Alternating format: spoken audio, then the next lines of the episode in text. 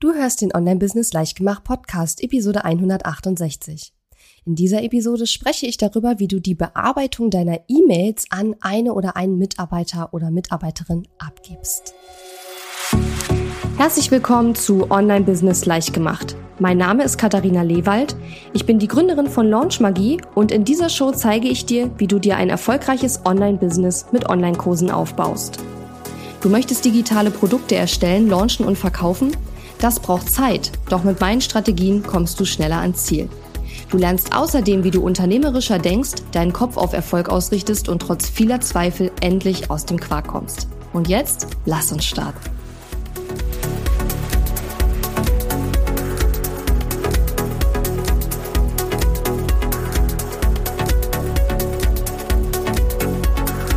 Hallo und schön, dass du mir heute zuhörst. Ich bin deine Gastgeberin Katharina Lewald und heute haben wir mal wieder eine Pro-Episode für die Fortgeschrittenen, die nämlich schon so weit sind, dass sie ihre E-Mails abgeben möchten. Und bevor ich über das Thema spreche, ab wann macht es überhaupt Sinn, seine E-Mails abzugeben und eben die E-Mails nicht mehr selbst zu bearbeiten oder beantworten, möchte ich mal darüber sprechen, warum es überhaupt sinnvoll ist, E-Mails abzugeben und die eben nicht für immer und ewig selbst zu beantworten. Der erste Grund ist, dass je mehr dein Online-Business wächst, umso mehr E-Mails bekommst du natürlich auch. Das ist völlig normal. Ähm, es gibt da ganz unterschiedliche Anfragen. Ein paar nenne ich dir nachher auch noch, ähm, die da reinkommen, die einfach bearbeitet werden müssen. Ne? Es wird halt einfach immer mehr. Das ist ganz normal. E-Mails müssen natürlich auch erledigt werden, also man kann die jetzt nicht einfach liegen lassen, da sind ja auch teilweise wichtige Sachen dabei, aber die allermeisten E-Mails, ich würde mal sagen, na, so 95 Prozent der E-Mails sind weder wichtig noch dringend. Ja, das sind halt einfach irgendwelche E-Mails, die teilweise auch nur archiviert werden müssen oder Buchhaltungskram, irgendwelche Rechnungen. Also es gibt eben viele Belege oder E-Mails, die weder wichtig noch dringend sind. Aber deine Zeit als Unternehmerin oder Unternehmer ist einfach viel zu kostbar, um sie in Aufgaben zu investieren, die weder wichtig noch dringend sind. Außerdem habe ich nicht nur bei mir selbst, sondern auch bei einigen Kundinnen und Kunden von mir erlebt, was es für eine wahnsinnig große Entlastung mit sich bringt, wenn du dieses Thema abgibst und dich nicht mehr selbst um die Bearbeitung deiner E-Mails kümmern musst. Wenn du solche Aufgaben abgibst, ja, ganz egal, ob das jetzt die E-Mail-Bearbeitung oder andere Aufgaben sind, dann wird bei dir natürlich mehr Zeit für die wesentlichen Aufgaben frei. Und als Unternehmerin oder Unternehmer ist deine wesentliche Aufgabe, ähm, eine Vision für das Unternehmen zu entwickeln und zu überlegen, was sind die nächsten Schritte, um diese Vision Stück für Stück Wirklichkeit werden zu lassen. Das heißt, als Unternehmerin oder Unternehmer ist deine Hauptaufgabe die Arbeit am Business und gar nicht im Business. Und E-Mails beantworten ist eine ganz eindeutige Aufgabe für Arbeit im Business. Und was viele auch häufig, glaube ich, vergessen, deswegen möchte ich da auch noch mal kurz drüber sprechen, ist, dass die Bearbeitung deiner E-Mails auch eine gewisse Schutzfunktion mit sich bringt. Denn unwichtige Anfragen und vielleicht auch negatives, nicht konstruktives Feedback, was halt bei einem großen Online-Business auch mal reinkommen kann, wenn man sehr viel Reichweite hat, dann kommen halt auch manchmal E-Mails, die nicht unbedingt nett sind und einen aber auch nicht wirklich weiterhelfen, weil sie nicht konstruktiv sind. Die kommen dann auch gar nicht mehr an dich ran, weil die einfach vorgefiltert werden. Ja, du siehst die überhaupt gar nicht mehr. Und dein Mitarbeiter oder deine Mitarbeiterin wird entscheiden, ob das wirklich etwas ist, worum du dich kümmern musst oder was du sehen solltest oder eben auch nicht. Und außerdem fungiert dann dein Mitarbeiter oder deine Mitarbeiterin auch als Filter sozusagen und als Gatekeeper, weil hier eine Vorauswahl getroffen wird, was wirklich so wichtig ist, sodass du damit wirklich persönlich betraut werden musst. Schönes Beispiel ist, ich habe gestern äh, meine Rechtsanwältin angerufen, weil ich eine Rechnung bekommen habe, die ich nicht nachvollziehen konnte. Die war aber gar nicht von ihr, sondern von einer Notarin, die ich überhaupt nicht kannte. Und ich wollte jetzt wissen, ob sie weiß, was es mit dieser Rechnung, beziehungsweise war keine Rechnung, es war eine Mahnung, was es mit dieser Mahnung auf sich hat. Und Ihre Sekretärin hat dann gefragt, worum es geht und ich habe dann gesagt, na ja, ich habe da diese Rechnung bekommen oder diese Mahnung bekommen. Ich weiß damit nichts anzufangen. Ich wollte mal wissen, ob ihre, also die Rechtsanwältin da was weiß. Und sie hat dann gesagt, kein Problem, Frau Lewald, ich frage Sie und dann melde ich mich bei Ihnen zurück. Und ein paar Minuten später hatte ich dann schon die Antwort, dass wir diese Mahnung ignorieren können, weil die fälschlicherweise rausgegangen ist und dann hat sich das erledigt.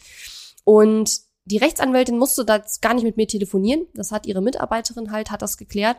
Und im Nachhinein habe ich mir dann gedacht, okay, Eigentlich hätte ich diesen Anruf auch gar nicht selbst tätigen müssen. Ich hätte nämlich auch meiner Mitarbeiterin sagen können, liebe Nora, ruf doch bitte mal bei der Frau Flieger an und ähm, frag mal, was das ist für eine Mahnung. Ne? Also von daher, ähm, ja, man lernt da immer noch dazu. Aber diese Filterfunktion ist unheimlich wichtig. Also Filterfunktion, der Mitarbeiter oder die Mitarbeiterin ist ein Gatekeeper und entscheidet, ähm, ob du Dinge überhaupt sehen musst oder ob du dich um bestimmte Dinge tatsächlich persönlich kümmern musst oder ob es reicht, wenn sie oder jemand aus dem Team sich damit beschäftigt und eben auch eine Schutzfunktion auch vor negativem Feedback, was nicht konstruktiv ist. Ich sage überhaupt gar nichts gegen negatives Feedback. Natürlich ähm, ist konstruktive Kritik immer wichtig und gern gesehen. Ähm, aber bei uns ist es zum Beispiel so, dass wir sowas auch sammeln und uns dann gesammelt ähm, damit beschäftigen. Äh, und dass mein Team sowas eben auch äh, managt und, und, und handelt, ja. Und ähm, das finde ich einfach ganz, ganz wichtig. Und wie gesagt, bei einem sehr großen Online-Business mit sehr viel Reichweite kann es eben auch mal passieren, dass da Leute wirklich Sachen schreiben, die sind äh, überhaupt nicht konstruktiv, die sind einfach nur fies, kommt nicht so oft vor, aber dann sieht man das gar nicht erst. Und das ist eben auch super für die eigene, fürs eigene Selbstbewusstsein, was dann gar nicht erst angekratzt wird. Ähm, und das ist sehr, sehr hilfreich. Ja, zur Frage, wann, ab wann macht es denn Sinn, die E-Mails abzugeben? Und hier gibt es natürlich jetzt keinen Cut oder sowas, aber ich habe mal ausgerechnet, was bedeutet es eigentlich, wenn wir mehr als 15 Minuten täglich mit unseren E-Mails verbringen? Mal angenommen 20 Minuten täglich E-Mail-Bearbeitung von 20 Stunden im Monat ausgehend, also fünf Stunden, äh, fünf Tage pro Woche mal vier Wochen, also 20 Stunden pro Monat, bedeutet das, dass wir uns dann sechs Stunden, eigentlich sogar mehr als sechs Stunden pro Monat nur damit beschäftigen, E-Mails zu beantworten und E-Mails zu bearbeiten. Und ich finde persönlich, wenn man jetzt wirklich mehr als 15 Minuten täglich damit verbringt, seine E-Mails zu beantworten, zu bearbeiten und zu verwalten, dann kann man sich durchaus schon mal überlegen, ob man da jemanden mit ins Team holt. Das muss nicht unbedingt ein, ein oder eine Angestellte oder Angestellter sein. Das kann natürlich auch eine virtuelle Assistenz sein. Das ist, spielt jetzt gar keine Rolle in dem Moment, sondern ähm, überleg einfach mal, rechne dir mal aus oder wenn du es nicht genau weißt, dann ja, tracke doch mal eine Woche lang, wie viel Zeit du mit E-Mail-Bearbeitung verbringst. Man muss natürlich auch sagen, dass in einem Launch, ne, in so einem Online-Business, wir launchen ja regelmäßig, ähm, es natürlich mehr E-Mail-Aufkommen gibt. Das ist ganz normal. Ich rede jetzt eher von einer durchschnittlichen Woche mit einem durchschnittlichen E-Mail-Aufkommen und da rechne doch einfach mal aus, wie viel Zeit du dafür brauchst. Und als wir dann irgendwann mal das ausgerechnet haben, ähm, ja, da haben wir dann gemerkt, okay, das ist doch relativ viel. Das ist jetzt aber schon Jahre her. Also meine E-Mails werden schon seit, boah, bestimmt seit drei Jahren äh, mache ich die nicht mehr selber. Natürlich, einige E-Mails beantworte ich auch selbst, um einige Anliegen kümmere ich mich auch selbst, aber das allermeiste macht eben mittlerweile mein Team. So. Ähm, und ich finde, was bei E-Mail-Beantwortung speziell nochmal eine besondere Herausforderung ist, und deswegen möchte ich das einmal noch mit anschneiden, ist, dass beim Beantworten von E-Mails dein Mitarbeiter oder deine Mitarbeiterin dein Unternehmen ja nach außen vertritt. Und daher ist es ganz besonders wichtig, hier eine saubere Einarbeitung zu machen und sich wirklich darüber Gedanken zu machen, wie hole ich die Person an Bord, wie arbeite ich die ein. Denn was deine Mitarbeiterinnen und Mitarbeiter nach außen machen, strahlt ja bei einem Personal Brand und auch wahrscheinlich bei dem bei einem äh, normalen Brand sozusagen immer auf de, dein Unternehmen zurück. Und deswegen ist es ganz besonders wichtig, dass wenn Mitarbeiterinnen und Mitarbeiter Kundenkontakt haben, Kontakte nach draußen haben, dann müssen die halt ganz besonders sensibel eingearbeitet werden, damit dein Image sozusagen keinen Schaden nimmt im schlimmsten Fall. Und man muss auch ehrlicherweise sagen, das kann auch nicht jeder Mitarbeiter. Das heißt, man muss da auch wirklich jemanden finden, der, sag ich mal, serviceorientiert ist. Aber in dieser Episode geht es ja nicht darum, wie wir die passende Person finden für diese Aufgabe, sondern es geht darum, wie wir diese Person dann auch einarbeiten. Und da ich das jetzt schon häufiger gemacht habe und ich finde, dass es bei uns sehr, sehr gut funktioniert, habe ich mal einen äh, Art Einarbeitungsplan gemacht für dich den ich hier in dieser Podcast-Episode mit dir teilen möchte. Sowas würde ich normalerweise nur in meiner VIP Mastermind äh, machen, aber ich habe mir gedacht, wir machen mal eine Ausnahme und ich bringe sowas mal mit in den Podcast rein. Ich würde die Einarbeitung tatsächlich in zwei Phasen unterteilen und zwar einmal die Einarbeitung selbst und einmal den Bereich Wachstum, ja, wo die Person dann bereits eingearbeitet ist und eigenständig arbeitet. Und diese Phasen wiederum, also es sind insgesamt fünf Phasen und die ersten drei gehören zum Bereich Einarbeitung und die zweiten, die zweiten letzten sozusagen gehören zum Thema Wachstum. Starten wir mal mit Phase eins der Einarbeitung, wenn ein Mitarbeiter oder eine Mitarbeiterin deine E-Mail-Bearbeitung übernehmen soll. Die erste Phase nenne ich zeigen. Das heißt, hier legst du ein bestimmtes, ja, ein Meeting fest, vielleicht von einer Dauer von ein bis zwei Stunden, je nachdem, wie viel Aufwand das bei dir ist, sozusagen und zeigst, wie du die Bearbeitung deiner E-Mails erledigt haben möchtest. Hier geht es insbesondere darum, deiner Mitarbeiterin oder deinem Mitarbeiter oder sagen wir einfach deinem Teammitglied zu zeigen, was dir wichtig ist. Bei E-Mails kommt es hier zum Beispiel an auf bestimmte Formatierungen. Gibt es bestimmte Formatierungen, die dir wichtig sind? Es kommt auch auf die Ansprache an. Ist es dir wichtig, dass ähm, E-Mails vielleicht mit einem ganz bestimmten Satz immer beginnen oder was? Wie ist die Ansprache? Wie ist auch die Tonalität? Ja, ist es du? Ist es sie? Ist es sehr förmlich? Ist es eher informell? Ja. Was ich auch immer schön finde, ist, wenn neue Teammitglieder, die bei mir anfangen ähm, und sie haben zum ersten Mal mit einer Person da draußen Kontakt, dass sie einmal kurz schreiben, hey, ich bin Nora und ich bin neu im Team Katharina Lewald. Einfach um ähm, das nochmal zu zeigen, ähm, hey, wir hatten noch keinen Kontakt, aber ich stelle mich einfach kurz vor. Kann man gut finden, kann man auch nicht gut finden. Vielleicht ist es auch nicht immer gut, wenn jemand sagt, dass er neu im Team ist, aber meistens haben die Menschen da draußen dann auch ein bisschen mehr Verständnis dafür, wenn manche Sachen vielleicht ein bisschen schief gehen oder manche Sachen vielleicht nicht so effizient gelöst werden, wie es normalerweise möglich wäre, weil die Leute noch neu im Team sind und einfach noch nicht 100% die Abläufe, ken Abläufe kennen. Ähm, aber darüber, darauf kann man natürlich auch verzichten, kann man sehen, wie man will. Ich persönlich finde es einfach ganz, äh, ja, ganz nett. Aber wie gesagt, natürlich nur beim ersten Mal, wenn eine Person ähm, Kontakt hat ähm, mit jemandem aus dem Team. Äh, wenn mit jemandem von da draußen, sag ich mal. Und was auch bei E-Mails ein Thema ist, ist vielleicht auch die Signatur. Gibt es eine bestimmte Signatur, die unter den E-Mails sein soll? Wie werden die E-Mails auch beendet? Steht da mit freundlichen Grüßen? Steht da einfach viele Grüße? Also das ist wieder eine Frage der Tonalität. Also das sind, äh, ist erstmal das zu der Frage, was ist dir wichtig? Ich hoffe, ich habe hier nichts Wichtiges vergessen, aber das sind so die Sachen, die mir da eingefallen sind. Zweiter Punkt ähm, im Bereich zeigen oder in dieser ersten Phase, wenn du jetzt dieses Meeting machst, wo du dein, deinem Teammitglied zeigst, wie du diesen Umgang haben möchtest, ist, wie möchtest du, dass mit bestimmten E-Mails umgegangen wird? Und hier würde ich verschiedene Arten von E-Mails unterscheiden. Wir haben einmal Anfragen von potenziellen Kunden, die mit uns zusammenarbeiten wollen. Wir haben Anfragen von bestehenden Kunden. Wir haben Rückgabeanfragen vielleicht auch. Jemand möchte ein Produkt, was er gekauft hat, zurückgeben. Wir haben vielleicht auch Kooperationsanfragen. Jemand möchte mit dir eine Kooperation eingehen. Wir haben buchhalterische Belege, die reinkommen, Rechnungen, Mahnungen, irgendwelche Steuerbelege, was weiß ich. Wir haben Newsletter, die ins E-Mail-Postfach kommen und sicherlich noch viele, viele andere mehr. Aber das sind so ein bisschen so einige der Kategorien, die bei uns immer auftauchen. Speziell, wenn es jetzt darum geht, dass da Anfragen reinkommen zum Thema, ich möchte mit dir arbeiten, was kannst du mir anbieten? Da würde ich empfehlen, dass wenn das Teammitglied solche Fragen beantworten soll, dann würde ich das Teammitglied nochmal speziell schulen. Und zwar einmal zum Thema Produkte, also was sind überhaupt deine Produkte und für wen sind welche Produkte geeignet? Und auch zum Thema Verkaufen. Denn ich persönlich finde, wenn da jemand ist, der uns jetzt schreibt, ähm, ich möchte mit Katharina arbeiten, was habt ihr denn da so, so ungefähr? Ähm, dann geht es nicht nur darum zu informieren, sondern es geht darum, auch ein Sale am Ende rauszukriegen. Ja, es geht darum, diesen Kunden dann auch oder diesen Interessenten auch zu einem Kunden zu machen. Und dafür muss man eben, ich sag mal, ein bisschen Verkaufsskills haben und sich auch dahinter klemmen und auch zum Beispiel nochmal nachfassen. Und das finde ich ist nochmal ein bisschen eine Stufe höher, ist nochmal etwas anspruchsvoller, als jetzt einfach nur irgendwelche Belege wegzusortieren oder auf Standardanfragen zu reagieren. Und deswegen würde ich sagen, entweder brauchst du ein Teammitglied, was speziell für den Bereich Sales dann in deinem Team ähm, zuständig ist und an denen vielleicht solche E-Mails dann weitergeleitet werden. Oder du musst das Teammitglied, was deine E-Mails bearbeiten soll, da nochmal speziell schulen in deinen Produkten und im Thema Verkaufen. Wie möchtest du, dass mit sowas umgegangen wird? Und ich möchte zum Beispiel, dass bei ähm, solchen Dingen auch nachgehakt wird. Also, dass man nachfasst, dass man wirklich vielleicht ein paar Tage später nochmal sagt, hey, ich habe dir doch geschrieben, wie sieht's denn aus? Bist du interessiert an der Zusammenarbeit etc. Ja, das ist so, wie ich es mache. Muss ja nicht jeder so machen, aber so mache ich es halt. So, dann haben wir Anfrage von bestehenden Kundinnen. Da meine ich sowas wie vielleicht, ich habe mein Passwort vergessen oder ich finde im Kursbereich dieses und jene Dokument nicht. Ähm, das sind auch Dinge, wo du dein Teammitglied erklären musst, wie es mit sowas umzugehen. Hier muss das Teammitglied vielleicht auch wissen, gerade wenn es auch um solche Dinge wie Passwort vergessen geht oder ich komme nicht in die Kursplattform rein oder diese technischen Dinge, ähm, was ist dann zu tun.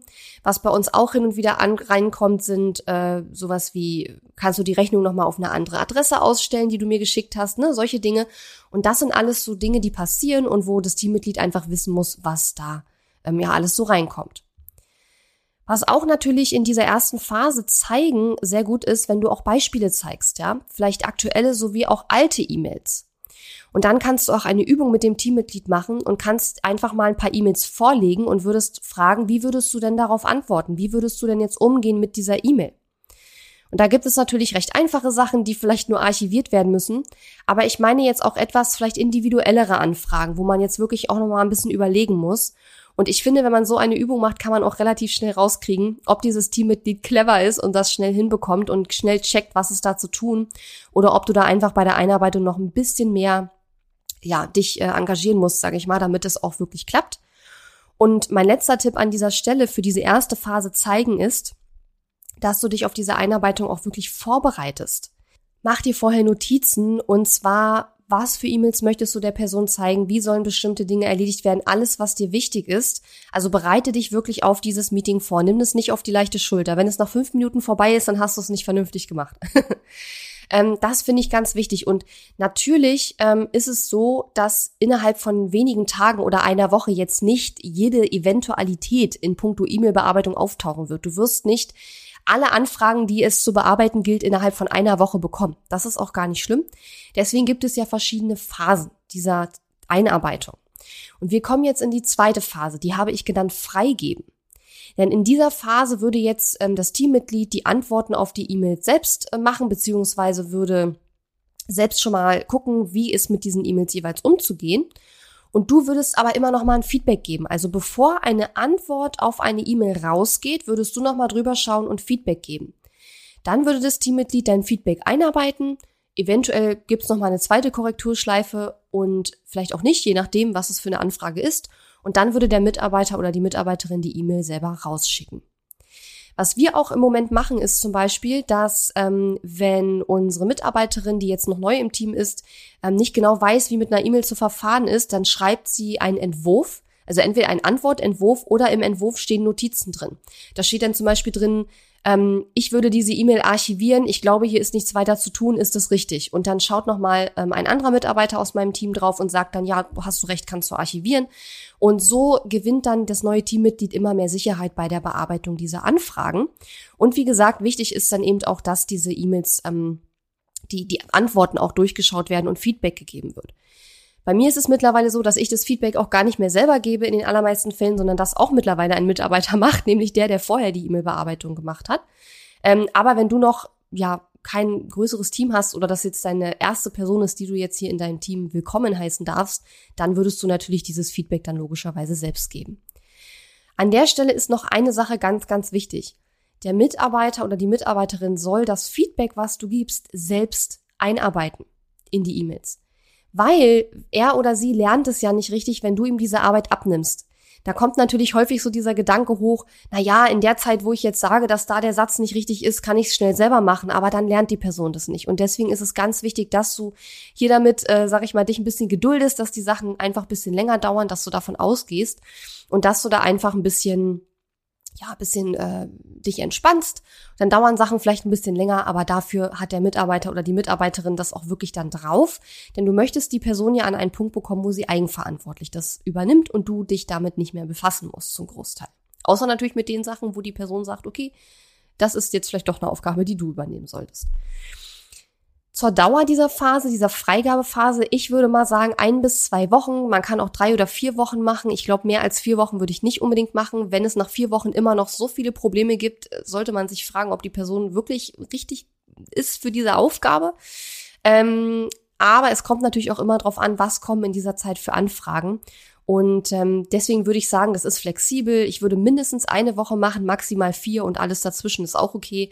Ähm, aber schau einfach mal, dass wenn du nach ein, zwei Wochen das Gefühl hast, Mensch, ähm, sag ich mal, 95 oder 90 Prozent der E-Mails hat die Person super im Griff, dann würde ich das auch abgeben und würde sagen, okay, ich vertraue dir jetzt. Denn in Zukunft heißt es ja nicht, dass die Person, wenn sie Fragen hat, dein Teammitglied kann ja trotzdem auf dich zukommen. Ne? Wenn da mal eine E-Mail ist, wo man sagt, oh, da weiß ich jetzt doch nicht. So, kommen wir dann zur Phase drei. Ähm, die nenne ich Stichproben. In dieser Phase beantwortet der Mitarbeiter oder die Mitarbeiterin E-Mails dann bereits eigenständig und du gibst auch kein Feedback mehr auf die E-Mails, aber du kontrollierst noch stichprobenartig. Also vielleicht ein oder zweimal die Woche guckst du mal fünf Minuten rein, schaust dir einfach stichprobenartig mal zwei, drei E-Mails an, die die Person bearbeitet hat oder Anfragen, auf die dein Teammitglied geantwortet hat und gibst dann gegebenenfalls nochmal Feedback. Ja.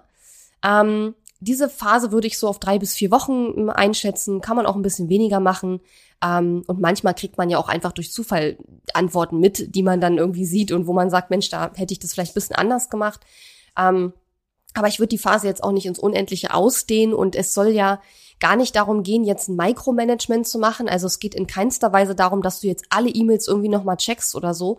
Deswegen nenne ich es eben auch Stichproben. Also es geht darum, einzelne Stichproben zu machen. Ähm, vielleicht gerade auch bei Anfragen, die ein bisschen komplizierter oder ein bisschen individueller sind, nochmal zu schauen, ne, wie ist die Person damit umgegangen.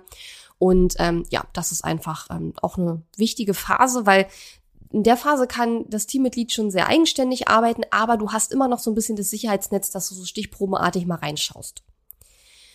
Und jetzt kommen wir in die Phase 4 und das ist quasi der zweite Bereich, den nenne ich Wachstum. In der vierten Phase, die heißt eigenständig, ja, erledigt dein Mitarbeiter oder deine Mitarbeiterin diese Aufgabe komplett eigenständig. Es finden keine Stichproben mehr statt, keine Kontrollen mehr statt.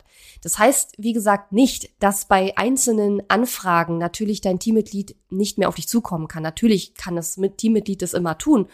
Ähm, aber das sollte natürlich eine Ausnahme sein. Es ist jetzt nicht der Sinn der Sache, dass bei jeder E-Mail dann doch wieder du gefragt wirst, weil dann bringt dir das nichts, sondern es sollte schon ähm, in spätestens dieser Phase, eigentlich schon in Phase drei in der Stichprobenphase, sollte bei dir eine deutliche, deutlich geringere Arbeitsbelastung durch die E-Mails feststellbar sein. Ja.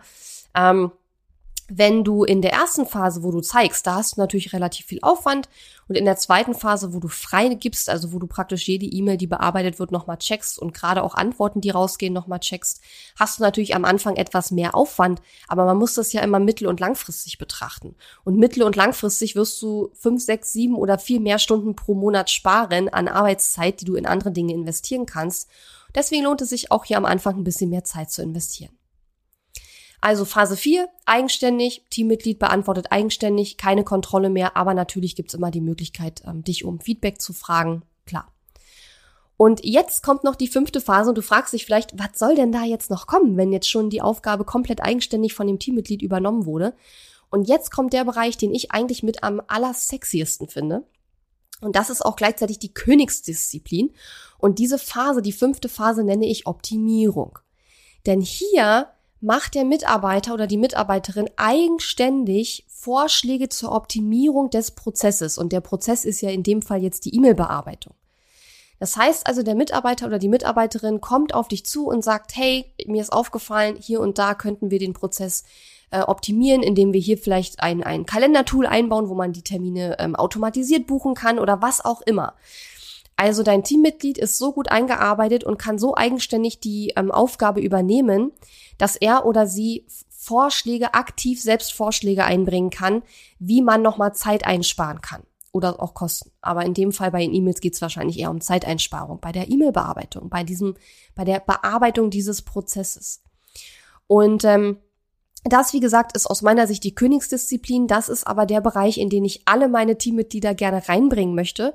Und erfahrungsgemäß ist das auch ein Bereich, in dem die Teammitglieder eigentlich auch immer gerne sein möchten, weil sie dann eben auch wirklich einen sehr großen Handlungsspielraum haben und weil denen das in der Regel auch Spaß macht. Also ich finde, es ist auch immer wichtig, da achte ich auch drauf, dass es meinen Teammitgliedern auch wirklich Spaß macht, eigenverantwortlich zu arbeiten, dass sie das auch wirklich wollen. Ist doch vielleicht nochmal ein Thema für eine andere Episode. Ähm, aber in dieser Phase stellst du dann fest, ist die Person wirklich nur ein Abarbeiter oder ist die Person wirklich jemand, der auch das, äh, das Business in, wachsen lassen kann. Ja? Und ähm, wachsen lassen im Sinne von, klar, höhere Umsätze, geringere Kosten oder eben geringerer Zeiteinsatz. Das sind ja immer so die drei Stellschrauben, an denen wir da arbeiten können.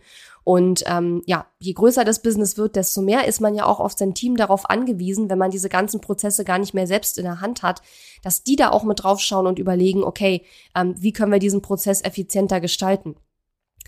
An der Stelle muss ich sagen, ist es vielleicht nochmal ein Unterschied und ich möchte, hm, ich glaube, ich werde nochmal eine extra Episode machen zum Thema virtuelle Assistenz versus Angestellte.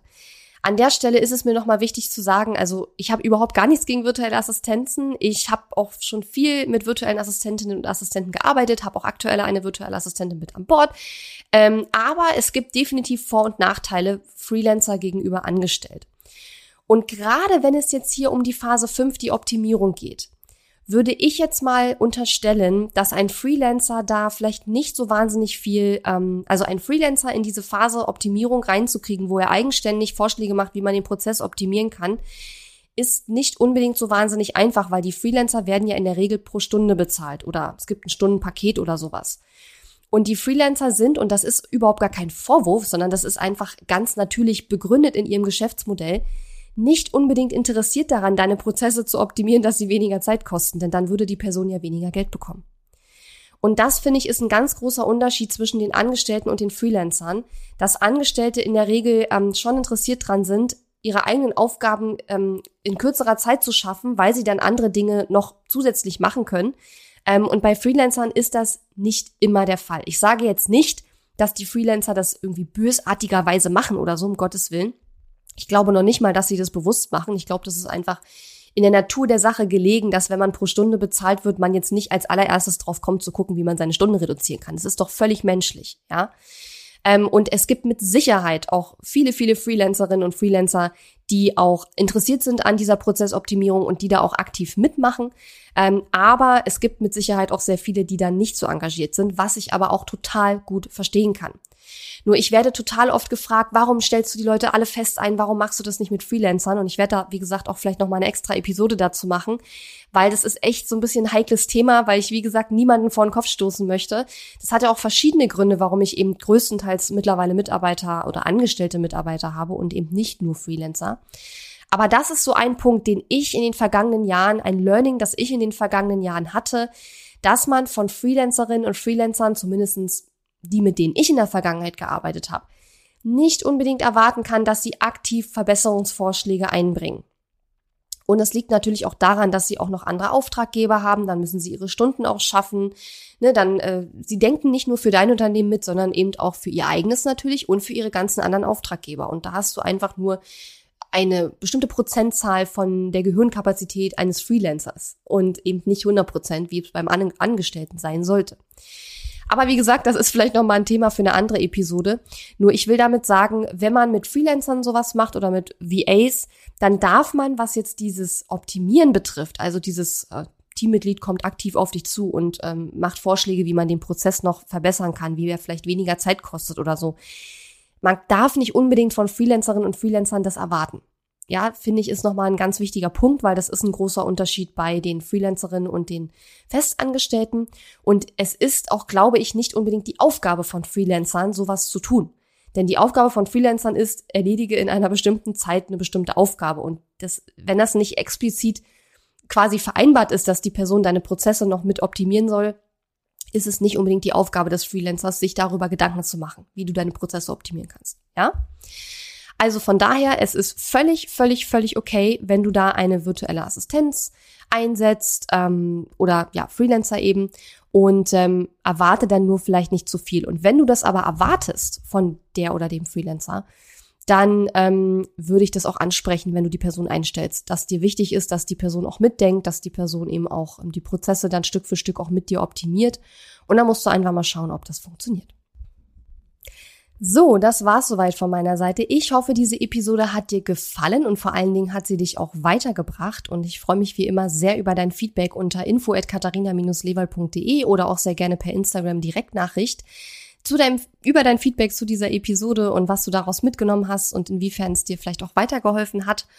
Und ja, ansonsten äh, freue ich mich auch immer über Rezensionen auf Apple iTunes. Ähm, wenn dir der Podcast gefällt und du öfter mal ein paar Tipps bekommst, die dir weiterhelfen, dann ja, gib mir eine oder gib dem Podcast eine Bewertung. Sehr, sehr gerne. Und ähm, ja, wenn du magst, dann hören wir uns nächste Woche wieder. Bis dann. Tschüss. Die Episode ist zwar zu Ende, aber wir müssen uns noch nicht verabschieden.